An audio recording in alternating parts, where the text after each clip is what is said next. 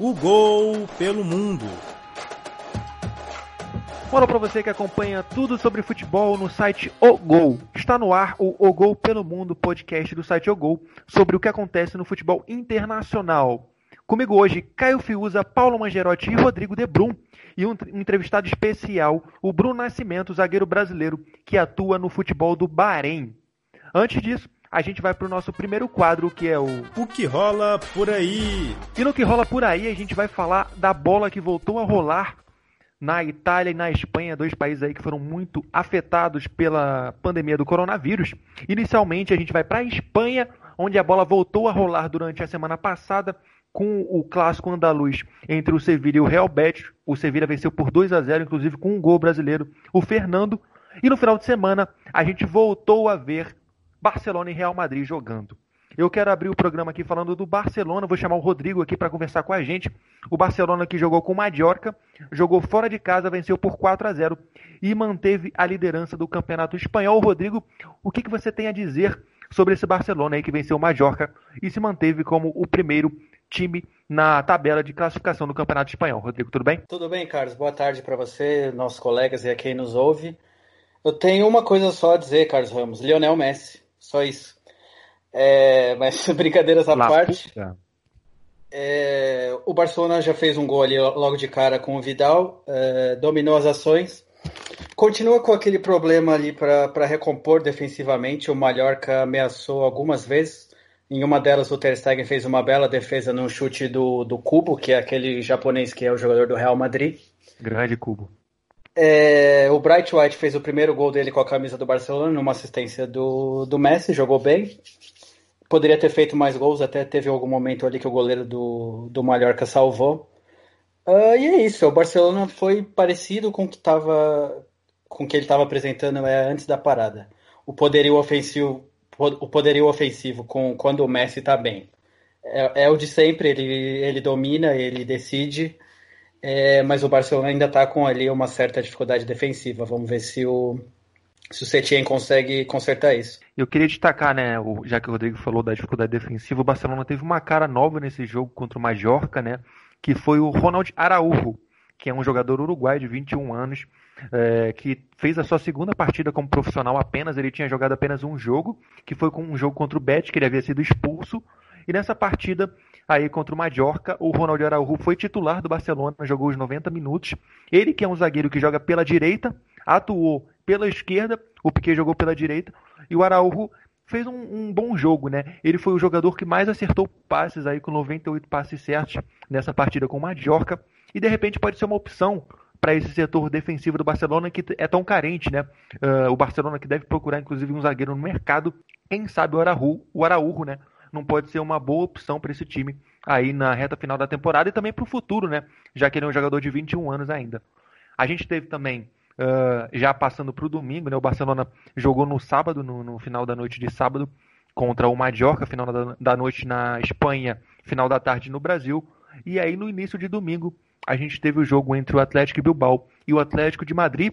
Caio Fiuza, certamente você acompanhou essa partida, né, Caio? É, sim, Carlos. É sobre o jogo com o Atlético de Madrid e Atlético de Bilbao, acredito que era a segunda partida mais esperada né, da rodada. A primeira era que abriu, até por ser a de volta do campeonato e logo com um clássico entre Sevilha e Betis. Mas a partida foi bastante equilibrada entre as duas equipes.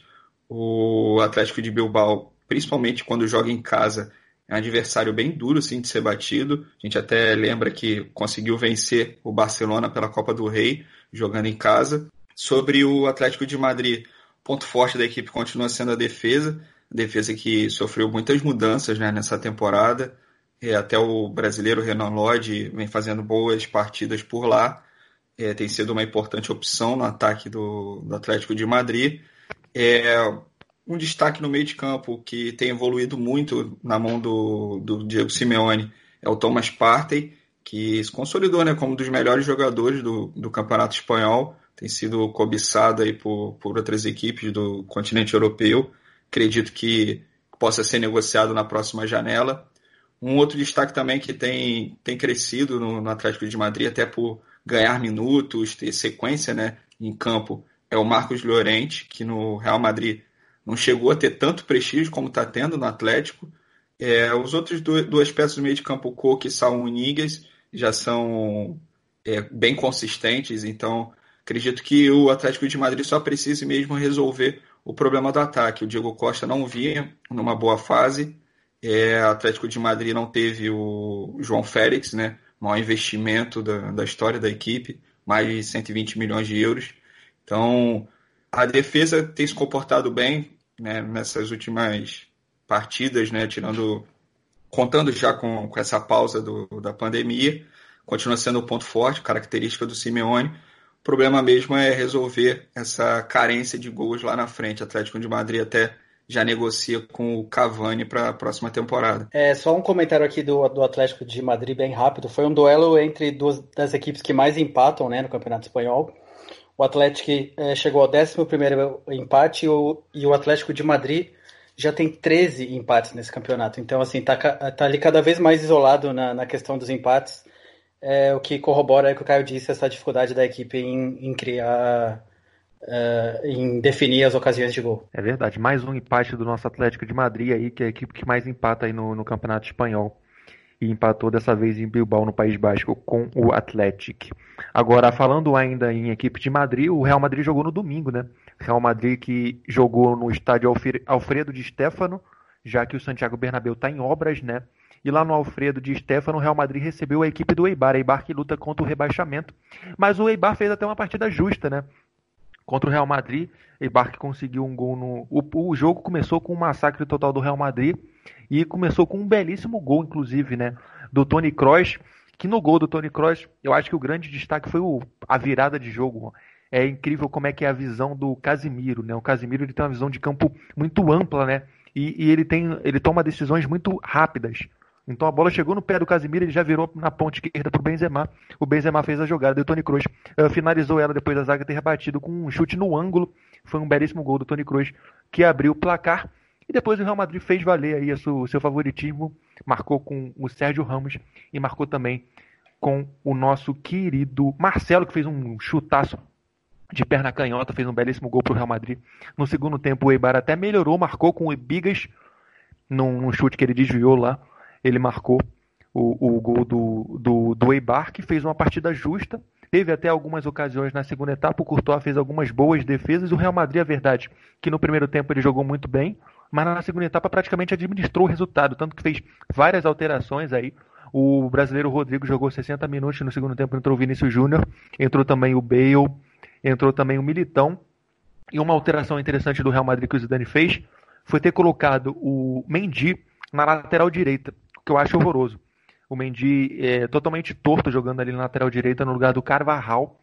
Ele optou por essa alteração aí já no intervalo, colocou o Mendy na lateral direita. Eu achei que foi muito ruim para o time essa alteração, porque o Mendy jogou totalmente torto por ali. E, o engraçado é que o Zidane tem no banco o Militão, né? Então ele optou pelo Militão entrar na zaga no lugar do Ramos, mas ele não vê o Militão aí como um uma possível opção para lateral direita. Ele que chegou a jogar assim no São Paulo, talvez tenha sido até mais como lateral direito que o Militão se destacou mais no São Paulo e chegou a jogar assim também no Porto, né? Então o Real Madrid venceu, continua aí dois pontos abaixo do Barcelona e eu quero chamar o Paulo Mangerotti para entrar na roda, para fazer a participação dele sobre essa disputa pelo título, né, Paulo? O Barcelona tem 61 pontos, o Real Madrid tem 59 pontos. Tu acha que essa briga entre esses dois times vai ficar até o final? Ou tu acha que alguém vai conseguir uh, levar uma vantagem maior aí nas próximas rodadas do Campeonato Espanhol? Olá, Carlos, ouvintes, companheiros de mesa. Só um comentário rápido sobre esse jogo do Real Madrid. Né? O Real Madrid teve mais brasileiros que espanhóis em campo. Foram cinco brasileiros, né? Não, jogar, não chegaram a jogar simultaneamente, porque o Vinícius entrou na vaga do, do Rodrigo mas cinco brasileiros em campo e apenas dois espanhóis pelo lado do, do Real Madrid. É, Carlos, eu acredito que a briga pelo título vai seguir até o final, sim. Né? É a questão aí de, de um tropeço de um ou do outro que para roubar essa liderança, né? E essa polarização certamente vai seguir até o final, né? As equipes de, ambas dividem atenções com a, com a Liga dos Campeões ainda e não, não tem nenhuma das duas sobressaindo tanto, né? Obviamente agora o futebol acabou de voltar, né? Então não teria como já se sobressaírem nesse momento, mas mesmo antes da parada, é, essa polarização já, já vinha sendo vista, mesmo no, no, no Barça Real que a gente teve aí pouco antes do, do da questão da pandemia. É, eu queria destacar também, Carlos, além da briga é, pelo título, a questão da briga pelo rebaixamento dessa temporada no futebol espanhol, que ela está particularmente interessante. Né? Uhum. A gente tem aí uh, dois clubes tradicionais brigando contra o rebaixamento, né? o que é, o Espanhol e o Celta de Vigo.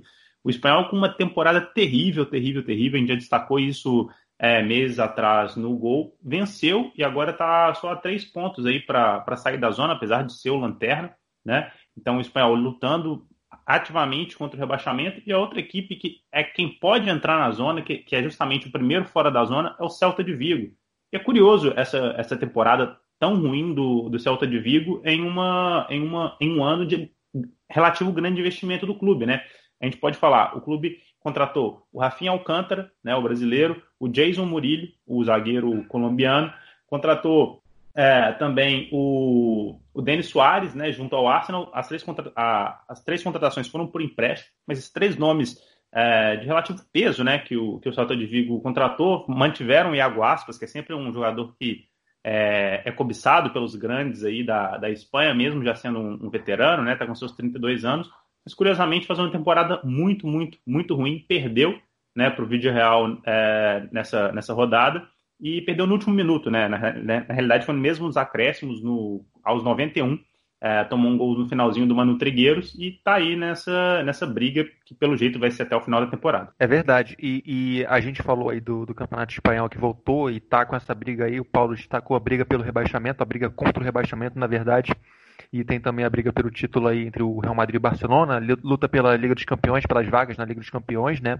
A gente teve retorno também do futebol na Itália, né, na velha bota, e o futebol na Itália, ele volta antes com a Copa da Itália para depois voltar com o Campeonato Italiano, né?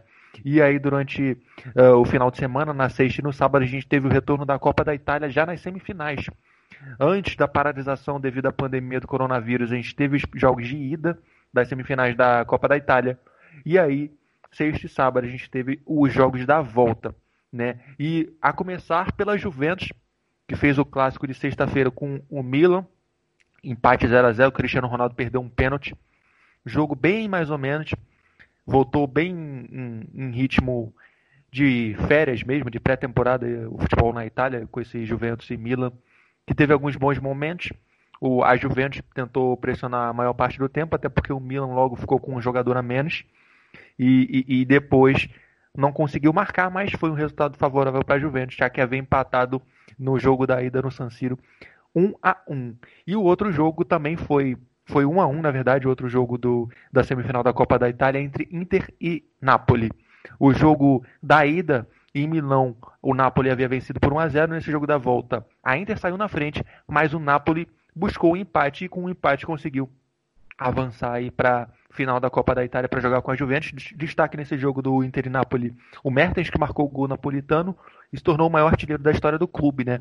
Então eu queria saber o que vocês querem destacar aí do retorno do futebol na Itália, qual foi a visão de vocês desse retorno e também dessa, dessa final da Copa que vai ser aí durante essa semana, na quarta-feira, entre Juventus e Napoli. Primeiro sobre Milan e, e, e Juventus, né? o Cristiano Ronaldo sofre com um pouco aquele comentário dos haters, né? Os comentários maldosos, chamam ele de penaldo e tudo mais. Ele acabou perdendo um pênalti, né? Foi o 24 pênalti que ele perdeu na carreira. O Cristiano bateu 135, 145 pênaltis na carreira e perdeu 24. Então, aproveitamento aí acima de 85% e perdeu um pênalti que poderia garantir com mais facilidade a passagem para a Juventus à, à final é, é, vai ser um jogaço, né? Entre as duas potências do futebol italiano, na realidade, aí nos últimos cinco anos, pelo menos. É, eu quero fazer também um comentário sobre a Copa Itália e já puxando também para o Campeonato Italiano.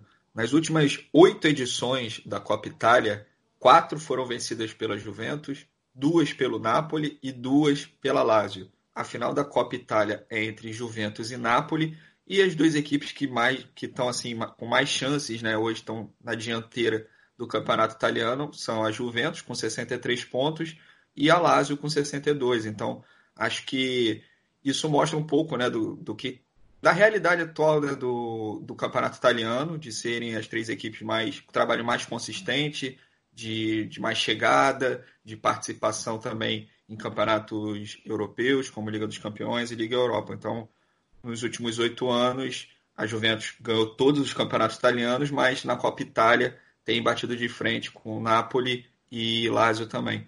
E esse ano a gente pode voltar a ter um campeão diferente no campeonato italiano, né? A Lazio tem totais condições aí de desmancar a Juventus. A Lazio que foi eliminado aí na, na, nas quartas de final da Copa da Itália, eliminado exatamente pelo Napoli, que venceu por 1 a 0 esse jogo de quartas de final. O Napoli que vai fazer a final aí na quarta-feira, Napoli e Juventus às 16 horas horário de Brasília.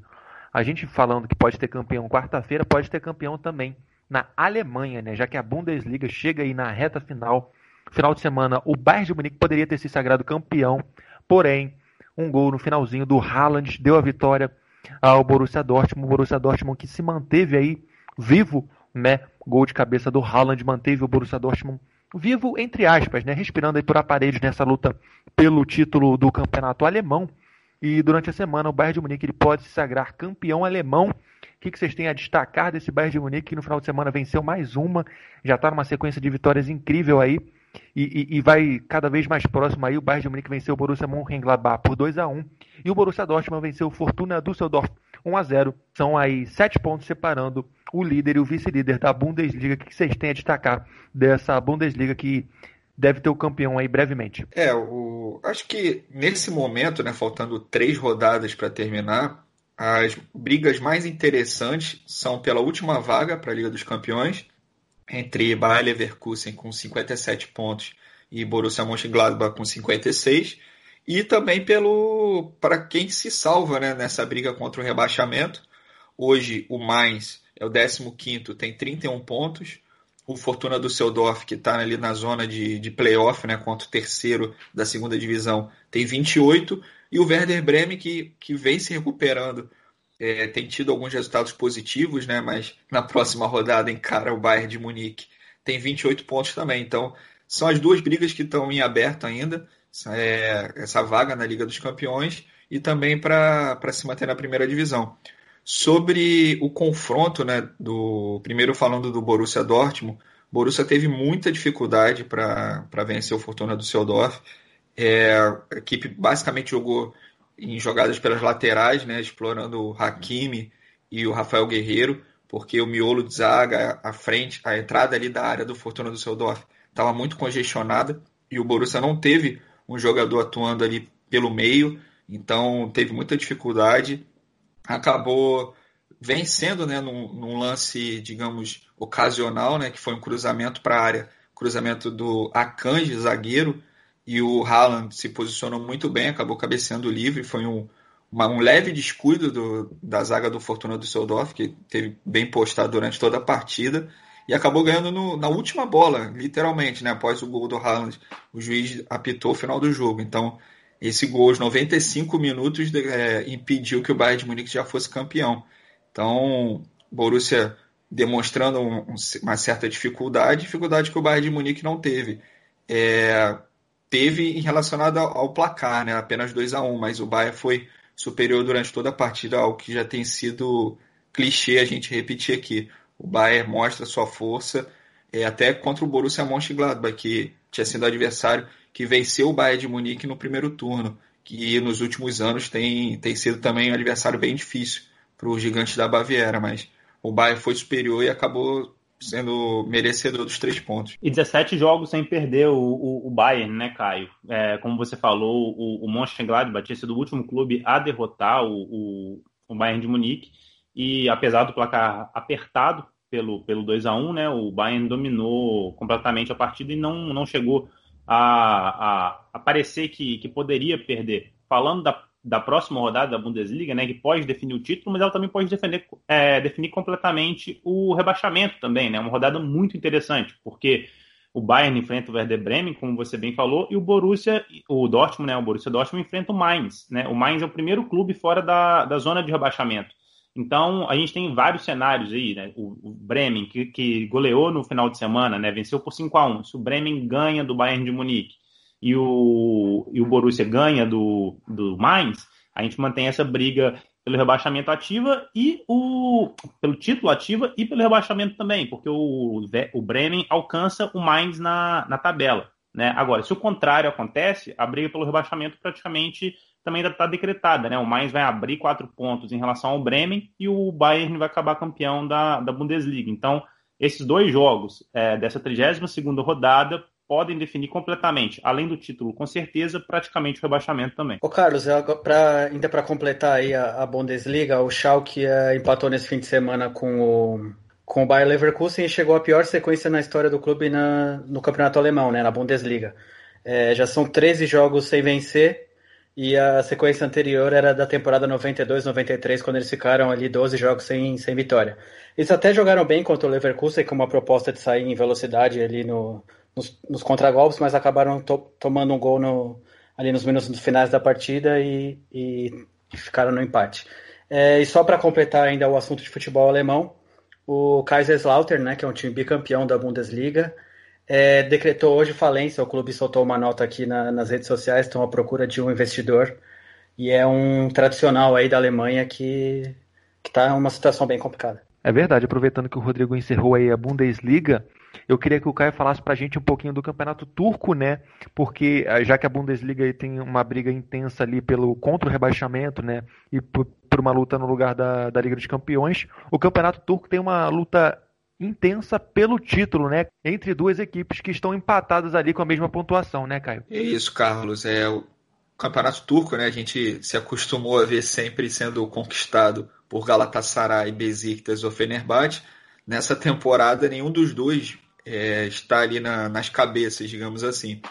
É, o líder é o Trabzonspor, com 56 pontos, e é seguido pelo Basak Serri, que também tem 56 pontos. A campanha dos dois é, é igual, 16 vitórias, 8 empates e 3 derrotas. O ataque do Trabzonspor é melhor, enquanto que o Basak Serri tem uma defesa mais é, menos vazada, né? Nessa, nessa volta do futebol turco pós-pandemia, o Trabzonspor visitou o Gostep e venceu por 3 a 1 e o Basak Serri venceu em casa o Alanya Sport por 2 a 0. Já o Galatasaray, que é o terceiro colocado, é, perdeu, foi derrotado fora de casa pelo Kaiku Rizespor por 2 a 0. O Besiktas é o quinto e o Fenerbahçe é o sétimo colocado. É o campeonato turco, né, que o Trabzonspor está aí na dianteira. Trabzonspor tem seis títulos do campeonato turco. A última conquista foi em 1984, então já é um, um tabu aí que dura muitos anos. O, a última equipe que é, quebrou a hegemonia do trio Galatasaray, Besiktas e Fenerbahçe foi o Bursaspor em 2010, então já são 10 anos aí é, sem que alguma equipe quebre essa sequência desse trio e caso o Trabzonspor ou Istambul Basaksehir vençam o campeonato turco, a gente vai ter brasileiro sendo campeão, né? No, no elenco do primeiro do Istambul Basaksehir, que hoje é o vice, vice colocado a gente tem o Júnior Caissara, é, lateral, que também passou pelo Schalke, que a gente já citou. E o Robinho, Robinho revelado pelo Santos, é, seleção brasileira. Robinho não é titular no Istambul Basaksehir, tem números bem modestos, mas integra o elenco da equipe. E o Trabzonspor, líder da competição, tem o zagueiro Manuel, revelado pelo Atlético Paranaense, com passagem pelo Cruzeiro e também pelo Corinthians, e o meia Guilherme Marques. E já falando um pouco também sobre o Trabzonspor, o Trabzonspor tinha o Obi Mikkel em seu elenco, que chegou a ser cogitado pelo Botafogo. O Obi Mikkel rescindiu o contrato com, com a equipe, uma, um problema interno, uma briga com a diretoria.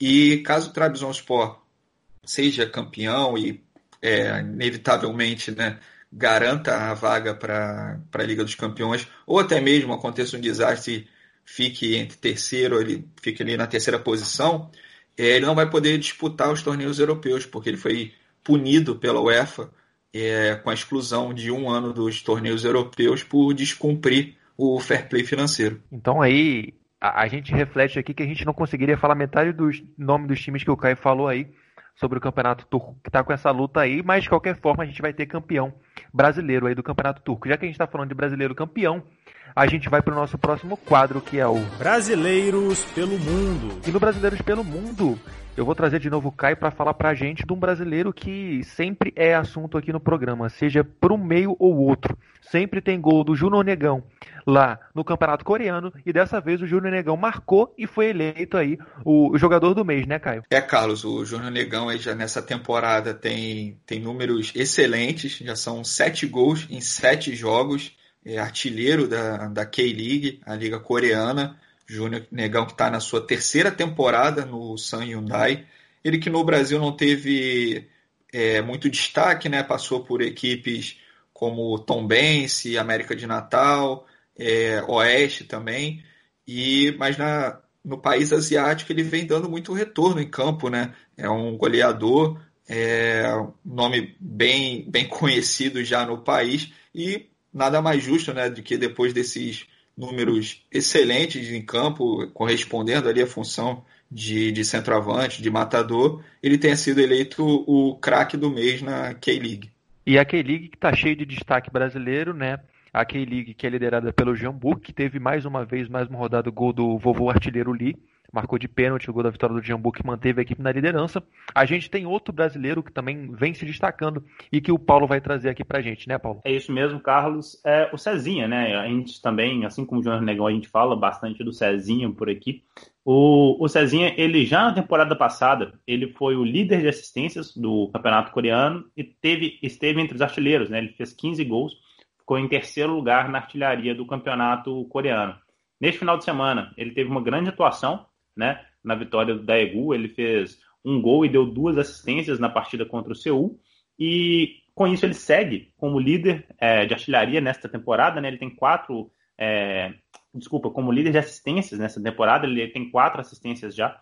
É, na temporada, na temporada passada ele fez dez e está aí se destacando seja com gol, seja com assistência, o Cezinha é um dos principais nomes é, do, do, do, futebol coreano hoje, né? No, em atuação no futebol coreano. Verdade, futebol coreano que busca muitos brasileiros, né? A gente já trouxe aqui um brasileiro que atua na Coreia, o Negueba, para falar sobre isso. E a gente tem sempre brasileiro se destacando ali no futebol sul-coreano. Dessa vez o Júnior Negão e o Cezinha foram os destaques aqui no programa. Para fechar o Brasileiros pelo Mundo, eu trago o Rodrigo para falar de um brasileiro que fez um gol um pouco bonito, né, Rodrigo?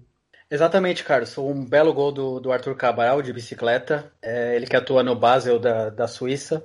É, eles venceram esse fim de semana no retorno das competições lá o Lausanne por 3 a 2 E assim, o Arthur já está com, com 11 gols com a, com a camisa do, do Basel, ele que foi vendido pelo Palmeiras né, nós até escrevemos um texto, ele jogou só cinco jogos pelo, pelo Palmeiras, marcou um gol, não teve muita chance. É, foi cedido lá por empréstimo com opção de compra. E assim, tá se destacando, tá, tá marcando muito gol. É um jogador interessante, é um bom finalizador.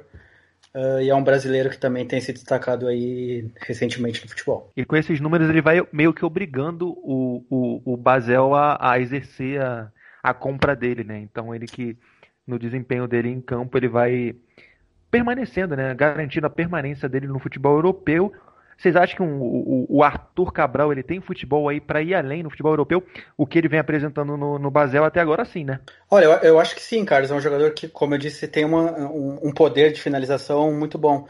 É, só complementando isso que você falou, é, ali o que foi estipulado é que se ele fizesse 12 gols com, com a camisa do Basel, o Basel automaticamente teria que efetuar a compra. Então, Uh, mesmo que ele não faça, as notícias são que o clube vai, vai exercer essa cláusula, então o futuro dele é na Europa e vamos ver se daqui para frente ele, ele evolui e quem sabe ainda vai para um, um, clube mais importante de futebol europeu no futuro. Falar em gol e falar em gol brasileiro, a gente vai para o nosso próximo quadro que é o Tem Gol Brazuca. Tem gol Brazuca na Espanha. Na volta de La Liga, Fernando marcou o segundo gol na vitória do Sevilha sobre o Betis por 2 a 0. Na Ucrânia, Júnior Moraes marcou o gol da vitória do Shakhtar Donetsk, que está a uma vitória do título nacional sobre o Colos por 1 a 0. Em Portugal, Ronan Davi marcou duas vezes na vitória do Tondela sobre o Ave. E tem gol também dele, sempre ele, Júnior Negão, jogador do mês na Coreia, marcou o gol da vitória do Hyundai sobre o Seognam por 1 a 0. Ainda na Coreia, o nosso Cezinha marcou um dos gols da goleada do Daegu sobre o FC Seul por 6 a 0. Depois de tanto gol brazuca, vamos chamar um brasileiro aqui para conversa no nosso próximo quadro, que é o Entrevista o Gol. E o convidado desta semana do Entrevista o Gol é o zagueiro brasileiro Bruno Nascimento, o Bruno que fez uma carreira inteira fora do país ele que já passou por equipes do Portugal, da Alemanha, do Chipre e, recentemente, ele está no futebol do Bahrein. Bruno, tudo bem contigo? Tudo certo, Carlos. É,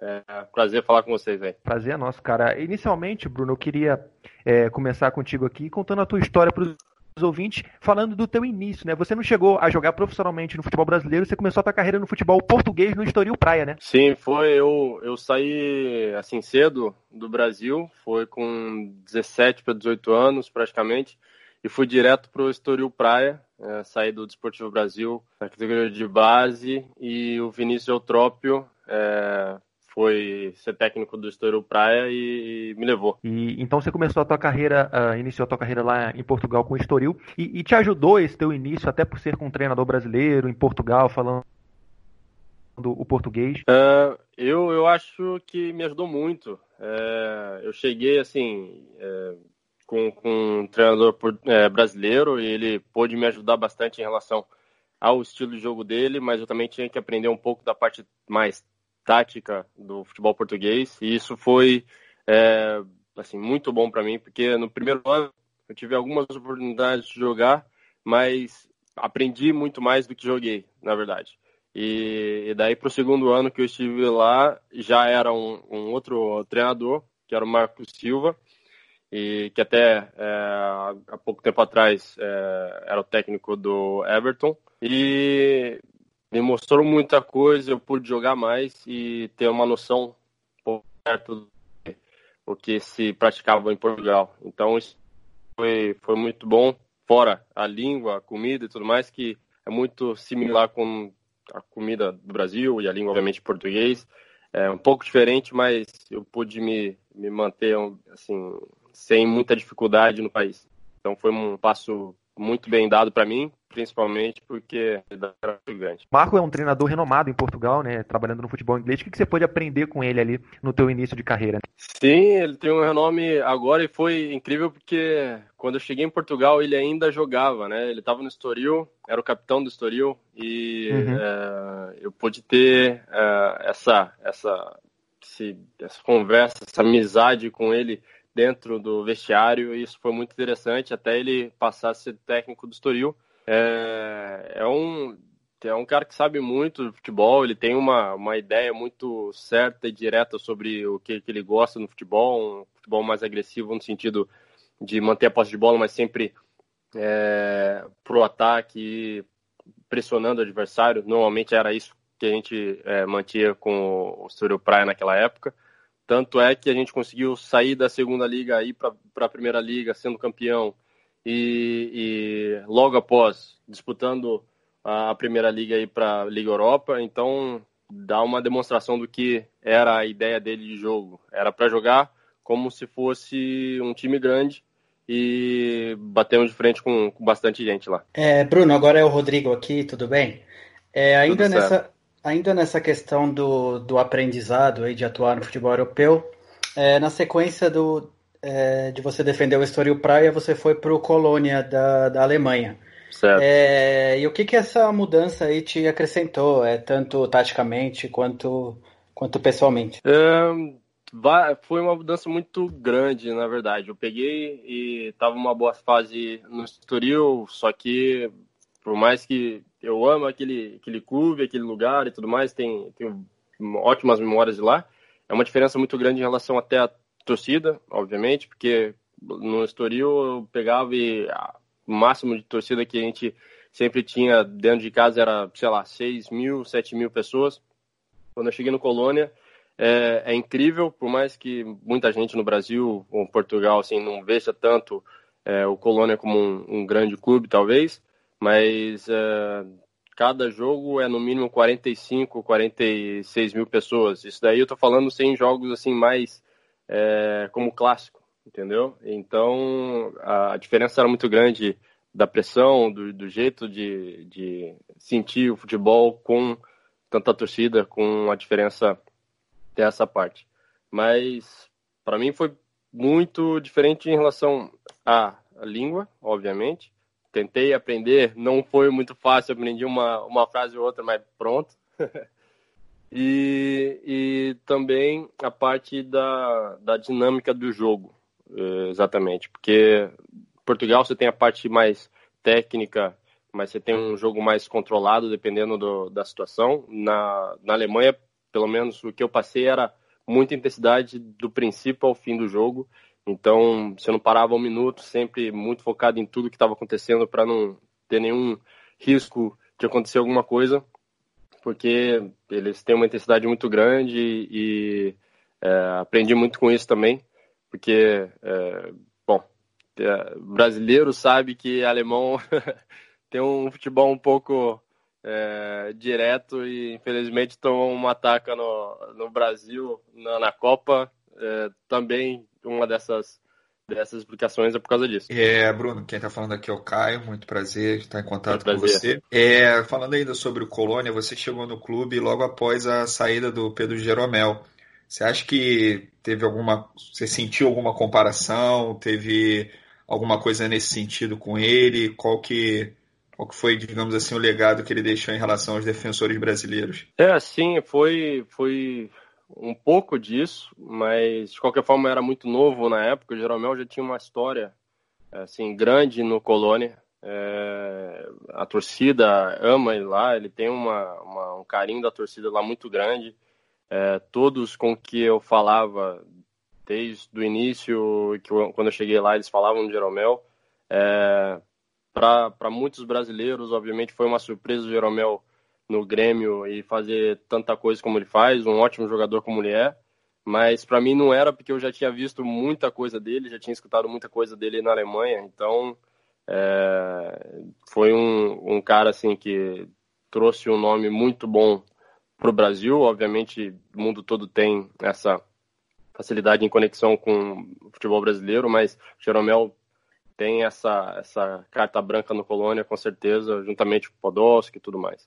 Então, é, foi, foi interessante saber disso e, e, eu já conheci ele por meio da torcida do Colônia. É, até, Bruno, emendando nesse assunto, você comentou né, sobre a torcida, sobre o tamanho, tamanho do Jeromel. Eu queria que você primeiro dissesse para o ouvinte né, que, que não conhece o, o Colônia, assim, desse uma uma ideia do tamanho do clube no país. A gente aqui acaba sempre ouvindo falar de Bayern de Munique, é, Borussia Dortmund, Schalke, mas queria que você desse uma ideia do tamanho do Colônia no país e também desse relacionamento com os torcedores, que aqui no Brasil a gente sabe que a gente acaba sendo mais caloroso, muito mais próximo dos ídolos, mas como é que era o dia a dia com os torcedores? Ah, era, era interessante, porque quando, quando eu fui para lá, a gente é, cheguei quando eles estavam ainda na segunda liga, é, e daí é, eu cheguei na metade da época e fomos muito bem na segunda parte da, da época toda, mas é, naquele ano a gente não subiu.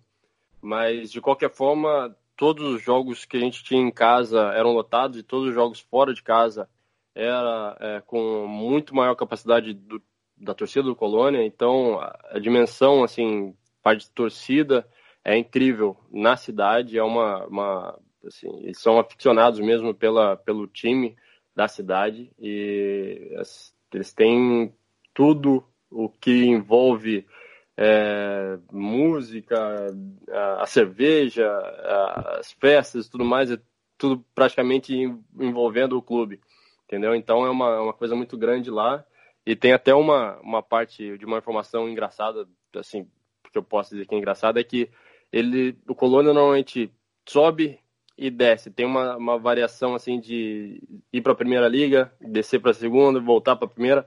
Então, toda vez que as médias de, de torcedores baixa na, no futebol alemão, você pode ter certeza é quando o Colônia está na segunda liga. Daí ele volta para a primeira liga, aumenta a média de torcedores na, no, no campeonato todo. Então é uma coisa engraçada, mas dá para exemplificar um pouco qual é a, a paixão da torcida com o clube.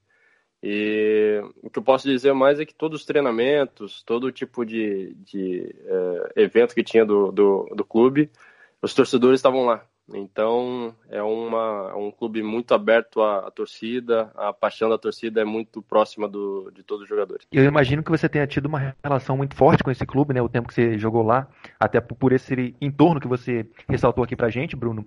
É, você esperava ter uma sequência maior? Você esperava ficar mais tempo no Colônia? Um, Sim, sim, eu, eu esperava ficar mais tempo porque o meu início lá foi muito bom. A gente conseguiu, no, assim, no ano a seguir que eu cheguei lá, a gente conseguiu ir para a Primeira Liga, de, é, teve uma, uma ótima campanha na Segunda Liga e conseguimos subir. É, mas quando é, eu assinei com o Colônia, é, o treinador era outro, né? Era é, o Stanislawski e, daí veio o Peter Stuga, que é um austríaco também. Ele gostava de mim e tudo mais, mas ele tinha um outro estilo de pensamento de que jogador ele, ele tinha mais interesse. Então eu fui perdendo um pouco de espaço lá e com isso, é, por mais que a gente tivesse subido para a, a, primeira liga, é, eu tinha a ideia de ir para algum outro lugar para poder jogar um pouco mais e foi isso que aconteceu. Por isso que eu voltei para o Estoril Praia uh, de empréstimo, mas a minha, a minha, meu período lá no Colônia foi muito bom. Eu fiquei muito feliz de ter jogado lá, assim, totalmente uma dinâmica diferente de, do que eu tinha passado em Portugal, mas me fez aprender muita coisa. E tocando em Portugal novamente, Bruno, Paulo Mangerotti aqui agora, é, você teve passagem por três clubes diferentes, né? Além do Estoril, você defendeu o Tondela e o Feirense também. E justamente estava falando dessa dinâmica, né, de como é diferente a relação com a torcida e tudo. O futebol alemão é bem diferente mesmo é, do, do português, desde nível, nível tático até a questão mesmo da presença da torcida no, no, no estádio. Queria que você contasse um pouquinho para a gente é, da sua experiência por esses três clubes é, que você passou. Seu grande ano foi antes de ter saído para o Colônia, né, com, com a grande campanha que o Estoril fez mas depois não foram grandes campanhas dos clubes, né, na, na, em Portugal, tanto Tondela como Feirense. Sim, sim, é, isso é verdade. Eu voltei para Portugal e daí tanto é, no Tondela quanto no, no Feirense é, foram campanhas assim de, de tentar manter na, na Primeira Liga. É, o que é muito difícil, porque desde o começo você já tem essa ideia, já tem essa, essa esse pensamento de que, é, assim, vai ser um, um, campeonato duro. Por mais que você se esforce bastante, a camisa pesa um pouco é, contra é, alguns clubes, obviamente de expressão um pouco menor.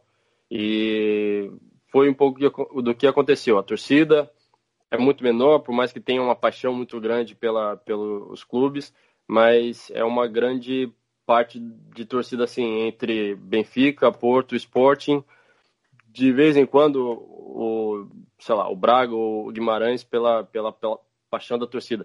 Só que, fora isso, você tem o primeiro, que são esses clubes, é, que você torce, pelo menos por, pelos portugueses, portugueses, isso que eu acho, né? E, e daí você tem o segundo, que é o clube da sua região. Então, assim, essa diferença é grande, coisa que na Alemanha, pelo menos no Colônia, eu não tinha, porque é, era assim, você é da cidade, você pode até ter uma, uma vontade de torcer pelo, por um outro clube, um bar e tudo mais, um Borussia Dortmund, mas é, a paixão do primeiro time é realmente o time da cidade. Então é uma coisa assim diferente que eu, pelo menos, tive essa experiência, mas é, são campeonatos completamente diferentes, eu acho, que tem uma é, certa é, diferença, assim, é, que eu posso dizer é, por ser Sport, Benfica, Porto, é, três que realmente brigam, e daí, de novo, Braga, Guimarães, talvez, que tentam ali fazer alguma coisa, ou agora nessa temporada, Famalicão também surgindo aí, mas é, normalmente é isso. Agora, na Alemanha já é um pouco mais é, dividido, por mais que você tenha sempre um, um ou dois que disputam realmente o título, mas é um pouco mais equilibrado, pelo que eu acho. É, Bruno, agora eu queria também abordar a sua passagem pelo futebol do Chipre, que você atuou pelo Omônia.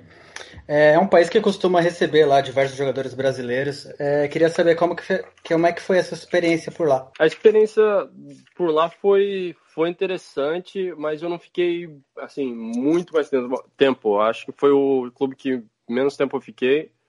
E foi o seguinte, logo após eu sair da segunda é, volta que eu estive no Estúdio Praia, eu tive a, a ligação é, do, do Omônia, fui para lá, não conhecia muita coisa de lá, mas uh, tinham vários brasileiros e portugueses lá também, então não foi muito difícil a, a me habituar lá. Uh, é, um, é um país que tem muita paixão pelo futebol, assim, sem saber muito sobre o país exatamente, você é, fica meio impressionado, surpreso pela paixão da, da torcida, principalmente pelo Omônia e também tem o AEL, também tem o Apoel, que eles, que os torcedores realmente são é, muito focados no clube. E essa paixão às vezes tem um ponto assim diferente até de, de agressividade com que eles eles é, mantêm a torcida é, juntamente com o clube. Se por um acaso o clube não está indo num, num, momento muito bom, eles vão, impressionam é, os jogadores, a, a, diretoria e tudo mais. Um pouco parecido com o que acontece no Brasil. Então, para mim foi surpreendente essa forma de, de, de ideia de, do futebol para eles e pela torcida. Mas uh, o meu, meu uh, o que eu passei lá no, no Chipre foi bom, eu gostei. Uh, joguei alguns jogos, mas não foram muitos. não, não posso falar que foi diferente a isso. Mas é um país incrível. Agora, se você falasse eu gostaria de voltar para lá para ficar lá é, e jogar mais alguns anos, talvez nem tanto, mas é, porque eu, o interesse seria mais ou Europa ou ficar mais na, na parte do Oriente Médio, mas é, é, um país muito interessante de se jogar se você tiver, é, sim, fizer uma boa campanha. É, Bruno, agora vamos aí viajar para o Bahrein. Recentemente você você se mudou aí para o país para atuar no, no Manama Clube. Sim. É, e é um país que o futebol vem crescendo recentemente, foi campeão da, da Taça do Golfo, ganhando da Arábia Saudita, que é uma Sim. seleção com participações em Copa. Tem até um jogador brasileiro que é naturalizado barenita, o Thiago Augusto. Ele Sim. já atuou pela sua equipe, agora está no Al Muharak. É, queria saber o que, que você achou do futebol daí, se você acha que realmente tem uma evolução grande recente como é que você encarou essa mudança? Sim, sim, eu, é, é, eu gostei muito, na verdade, eu tô gostando muito. É, tô, tô, jogando sempre e tudo mais, é, é, tá sendo meu primeiro ano. Infelizmente, com, com corona, as coisas dificultam um pouco agora, né? Dificulta muito é, para todo mundo, mas é, é, um país que eu tô, tô gostando muito, é um país muito bonito e o futebol com certeza está crescendo, principalmente como você disse, eles foram campeões também agora, tem dois títulos na, na temporada, coisa que foi é, muito bom para o futebol de lá do Bahrein. E, bom, eles estão investindo e fazendo o máximo para que mais jogadores estrangeiros vão para lá, que, que, eles, que eles cheguem, eles montem alguma coisa que faça é, o futebol do Bahrein ser visto é, por mais pessoas e ter mais interesse na liga. E é, o, o príncipe, o rei, eles sempre tentam fazer o máximo para que é, o futebol seja mais, mais visto. E eu estou vendo um crescimento. Agora, falar sobre alguns anos, daqui a 3, 4, 5 anos, eu acho que vai ser um país que, que vai dar vários frutos para o futebol, mas é, por enquanto ainda é, precisa ser é, desenvolvido um pouco mais no sentido é, de estrutura. Acredito que a Europa ainda está é, distante em relação ao futebol é, com, com o Bahrein, mas acredito que vai, vai crescer daqui a poucos anos. É, o Bruno, você até começou a, tocar no assunto da, da, minha pergunta. A gente tem hoje na Confederação da Ásia, né, a Austrália, que já tem um futebol comparado a toda a Ásia e também a Oceania, né, já mais desenvolvido. Você tem o Japão, também a Coreia do Sul, mais recentemente o Catar começou um projeto de longo prazo, já visando a Copa do Mundo.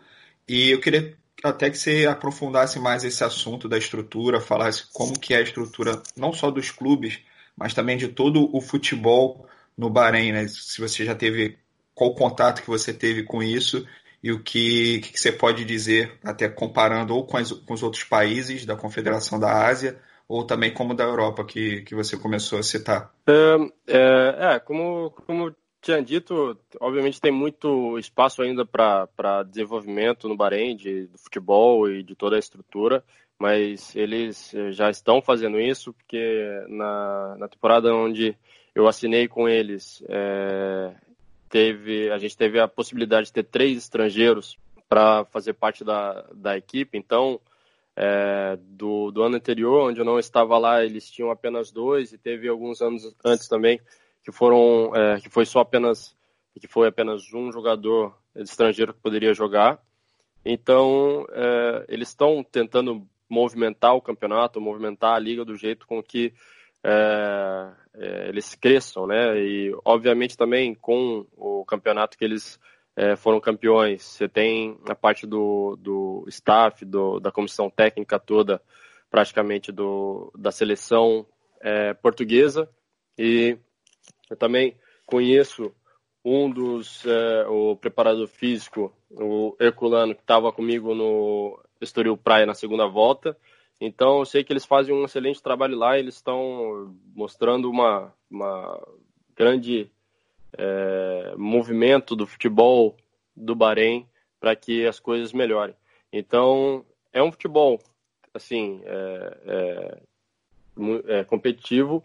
Infelizmente, eu não vou falar sobre uma competitividade, competitividade do, da Europa, porque é uma situação diferente, até porque é, os jogadores têm, é, grande parte deles tem um, um, talvez um trabalho à parte é, fora o futebol, é, principalmente pelo, pelo pessoal do Bahrein. Agora, até que eles falam, assim, de vez em quando, ah, o profissional, o profissional é o pessoal de fora, são os jogadores de outros países, mas eles estão crescendo. E eu acho interessante essa, essa vontade deles de crescer e eu não tenho dúvida que isso em alguns anos vai, vai criar frutos. Mas, por enquanto, ainda está na, na, fase de crescimento e espero ficar lá por muito tempo ainda para poder ver isso tudo. Bruno, e você é, é um cara que chegou para morar fora do Brasil com 20 anos, né? Já morou em quatro países, estou certo que algum perrengue você já deve ter passado, né? A gente sempre pergunta para os nossos entrevistados para contar uma resenha, algum caso engraçado aí que, que aconteceu fora do país. É, tem alguma Sim. coisa aí que lembra bacana para contar para os nossos ouvintes? Cara, sempre tem uma coisa ou outra, mas eu vou falar um, uma, uma situação que aconteceu comigo, que eu falei da Copa é, na conversa aí também com vocês. É, na Copa do Mundo de 2014 eu estava na Alemanha, né? Eu estava com Colônia. E, e, daí, assim, eu estava no comecinho da Copa, é, eu estava no Brasil de férias com a minha família e tal. E daí tava tudo bem, a gente tava assistindo os jogos da, da fase de grupo. E, bom, deu certo, o Brasil passou e tudo. Beleza. Mas daí eu tive que voltar para fazer a pré-temporada. E cheguei na Alemanha e quase uma semana assim, depois eu tive que ir para a Áustria e fui com toda todo mundo, todos os alemães e tal, austríacos, tudo junto comigo lá e tal. E pronto. A gente fazendo nossa é, pré-temporada lá, cansativo e tal, muito treino, dois períodos, é, às vezes até três períodos. Daí cheguei no quarto para ver o jogo e, bom, antes o pessoal já estava falando para mim, ah, é, quanto você acha que vai ser o jogo, quanto é isso, quanto é aquilo e tudo mais. Eu falei, ah, acho que o Brasil vai ter uma certa dificuldade e tal, é a Alemanha, né, super forte time e tal, mas o Brasil ganha de 1 a 0 isso é o que tô achando. Daí beleza, daí cheguei, fui pro quarto, tava sozinho no quarto, tava eu e mais um outro, outro jogador, mas daí nessa, nessa situação do começo do jogo eu tava sozinho. E daí. Sorte a tua. Do... É, porra, não, sorte a minha até esse ponto, né? Porque quando foi apitar o, apitar uh, o começo da partida, esse meu colega de quarto chegou, alemão, falou, e aí, vamos ver então esse jogo aí. Eu falei, beleza. Começou, e daí, e toma o primeiro. Eu falei, nossa, mano, e agora? E gol da... É, Gol da Alemanha. E daí, daí já começou a dar risada e já começou a entrar um, dois, três alemães no quarto para ver o jogo junto comigo, né? Falei, e aí, o que vai acontecer e tal? Eu falei, é, 1x0, pode ficar tranquilo que o Brasil aguenta, vai empatar e vai virar esse jogo ainda. Daí vai a Alemanha, 2x0. Eu falei, vixe, daí chega mais gente e tal, e daí continuou do, do mesmo esquema, e toma e taca, né? Daí o Brasil perdendo e toma, toma. Daí no primeiro tempo horrível. Eu falei, meu Deus do céu, não dá nem pra tentar empatar esse jogo, tomara que não tome mais, né? E daí quase o, o quarto tava quase lotado do, do time inteiro do Colônia falando e zoando com a minha cara. Daí chegou no finalzinho do jogo, já tinha dado 7 a 1 e tal. Daí quem entra? O pessoal da comissão técnica chegou, chegou, olhou para mim assim e falou assim, ó, Bruno, você está cansado, sei que você está um pouco desmotivado. Se você quiser, amanhã não precisa nem treinar, porque eu tô vendo que você tá mal. e daí foi essa semana toda, os caras me zoaram, nossa senhora, o tempo todo. Era ir pro treino, era zoação, era chegar no almoço ou no café da manhã, até o pessoal do, do hotel me, me zoava, olhava pra mim e começava a dar risada. Falei, pô, Brasil acabou comigo naquele dia. Mas o final você treinou depois do 7x1 ou não? Ah, tinha que treinar, né? O pessoal lá tava chorando e eu, eu, eu podia estar tá chorando, mas tem que fazer a minha parte, né? Pois é, foi pro campo chorando, mas foi. Mas foi, pô, não tem, tem que ser profissional, fazer o quê? Ô, ô, Bruno, pra gente fechar aqui, o Caio tá, tá curioso aqui, tá mandando mensagem até no privado, porque a gente não pode passar o programa sem essa pergunta. Tá. É... Caio, primeiro, escolhe um país. Qual que é o país que você quer saber sobre a culinária do, do, do Bruno, Caio? Olha, eu vou. Porque é o país que eu acredito assim que. Eu fiquei na dúvida, né? Entre o Chipre e o Bahrein, mas eu vou do, do Chipre. O que, que ele poderia falar sobre a culinária do Chipre, um prato que, que ele tenha gostado, ou não gostado de lá, alguma coisa curiosa. Uh, prato do Chipre. Assim, eu, eu, eu sempre tento alguma coisa do, do país onde eu vou. No Chipre, é, eles têm muito essa parte da culinária assim grega, né? É muito, é muita carne e daí você tem aquela, aquele, é, aquela mistura de alho e ervas e tudo mais para fazer a parte da, assim, da, do molho e tal. É, eu assim não tive muito problema lá não, na verdade é, tinha muita é, facilidade para mim, que era, era arroz, frango, carne, salada e não tinha problema. Eu acho que eu, assim, uma coisa específica de lá, eu não tenho muito para nem para reclamar, nem para falar, para falar bem, eu tenho porque era parecido assim com, com o que eu como, na verdade. Entendeu? Mas deixa eu ver. É, e algum... no Bahrein? É, no Bahrein já é diferente. no Bahrein já é diferente. Eu, eu falei assim de lá da, do Chipre que não é tão diferente porque realmente não tinha muita coisa. Mas no Bahrein, pelo amor de Deus, teve uma vez que eu já sabia disso, mas nunca tinha visto. Eles pegaram, a gente ganhou um jogo, se eu não me engano, e daí eles levaram a gente para jantar. E, e daí tava todo mundo muito feliz e tal. Mas daí tava eu e mais dois três brasileiros, na verdade, e a gente não sabia como que ia ser o jantar, né? E normalmente eles têm muito essa parte de é, pão e daí carne também, salada e tal, só que é o normal, garfo e faca. Agora, é, quando a gente foi nesse jantar, tudo servido, servido na mesa assim, e daí eles começaram a comer, daí começaram a comer com a mão, né? Daí come com a mão e daí suja a mão toda e a boca toda, toda suja, e o pessoal com barba, né? E a barba toda suja e tudo mais. Só que daí, eu, eu olhando para os brasileiros, eu tava dando risada, porque Antes eles estavam. coronavírus, meio... isso aí, né? Pelo amor de Deus. então, se eu for pensar agora, pô, um ataque é todo mundo, pô. Mas daí os brasileiros estavam tudo olhando pra minha cara, dando risada. Eu falei assim, mano, vai e prova aí e tal, porque é, é ruim, né? Se você fizer isso, vai ser como se fosse uma ofensa. Daí é, os caras pegavam a comida com a, a, carne, o arroz, tudo, com, com o molho deles, assim, e a mão toda suja, e daí pegava e colocava no prato da gente, assim, e tal, a gente olhava. ah, beleza, beleza. Daí se pegava um pouco, come uma coisa ou outra e tal, mas eu vou ser sincero que aquela noite eu e o resto dos brasileiros a gente saiu com fome, porque a gente não comeu quase nada.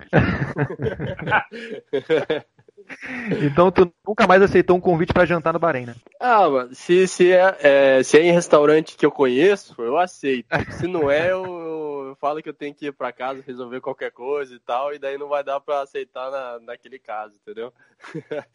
Mas normalmente eu, eu, tento, tento ficar de fora. Se não tem jeito de não não cortar, eu vou, mas é difícil. Maravilha. Muita, muita resenha aqui no nosso papo aqui. Eu, o Bruno, muito obrigado por ter participado com a gente aqui no Gol pelo Mundo. Prazer foi nosso receber você aqui, tá bom? Ó, oh, muito obrigado também, posso dizer, foi uma, um prazer ter falado com vocês. E, bom, qualquer coisa é só chamar. E, bom, cuidado para todo mundo aí. E, e é isso. Grande abraço. Isso aí, não comer na mão nesse momento, né? Não, nesse momento não tem como, né? Não, não, não, vai, não vai dar certo. e depois do papo com o Bruno Nascimento, o Gol pelo Mundo fica por aqui. Se você curtiu esse programa, compartilha, dá aquela curtida e divulga para os amigos para estar tá com a gente aí na próxima semana. A gente aguarda vocês no próximo programa. O Gol pelo Mundo.